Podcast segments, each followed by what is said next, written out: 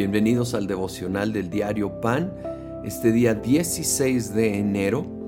Estamos ahora en el capítulo 15 de Mateo. Voy a leer desde el versículo 21. Partiendo de allí, Jesús se retiró a la región de Tiro y Sidón. Una mujer cananea de las inmediaciones salió a su encuentro gritando, Señor, hijo de David, ten compasión de mí. Mi hija sufre terriblemente por estar endemoniada.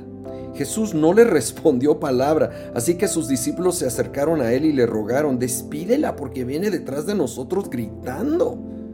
No fui enviado sino a las ovejas perdidas del pueblo de Israel, contestó Jesús. La mujer se acercó y arrodillándose delante de él le suplicó, Señor, ayúdame. Él le respondió, no está bien quitarles el pan a los hijos y echárselo a los perros. Sí, Señor, pero hasta los perros comen las migajas que caen de la mesa de sus amos. Mujer, qué grande es tu fe, contestó Jesús, que se cumpla lo que quieras. Y desde ese momento quedó sana su hija. Qué increíble la fe, la persistencia de esta mujer cananea. No era del pueblo judío y precisamente como Jesús tenía la tarea primero de enfocarse en el pueblo de Israel, da esta respuesta, que la gran mayoría de la gente se hubiera ido y hasta ofendidos.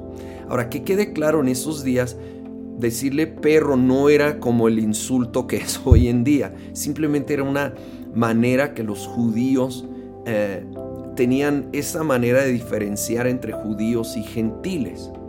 Sin embargo, de todos modos, ¿cómo no iba a desanimar a alguien escuchar eso? Pero esta mujer persistió.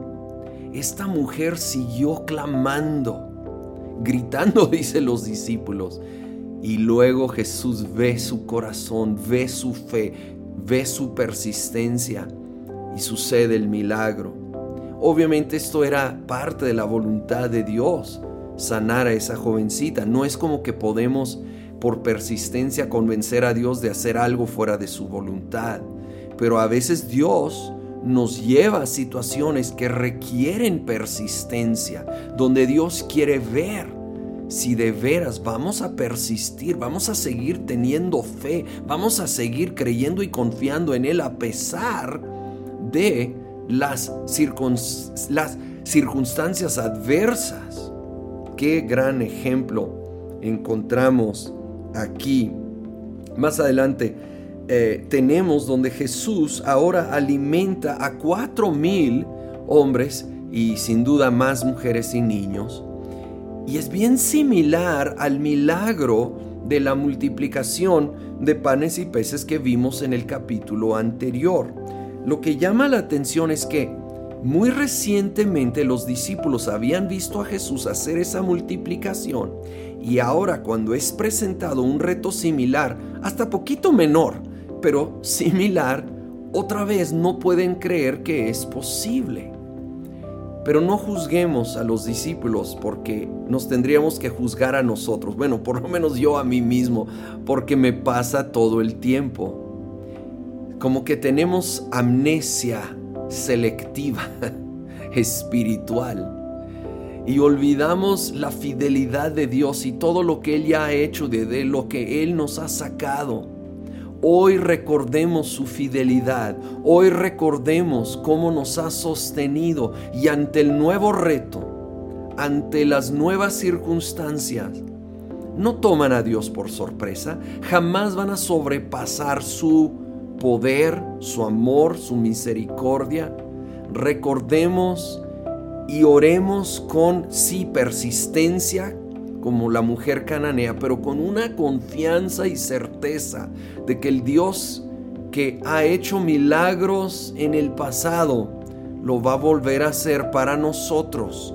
Sí, tal vez va a tomar más tiempo de lo que nos imaginamos. Sí, tal vez vamos a tener que entrar en tiempos de persistencia, pero finalmente vamos a ver a Dios obrar. Señor, lo creemos en este día. Así como tú has sido fiel ayer, creemos que serás fiel hoy y lo serás mañana. y te damos gracias y seguimos viniendo delante de ti con todo, toda oración y ruego, con acción de gracias, confiando plenamente que veremos tu mano de poder nuevamente en nuestras vidas, en el nombre de Cristo Jesús. Amén.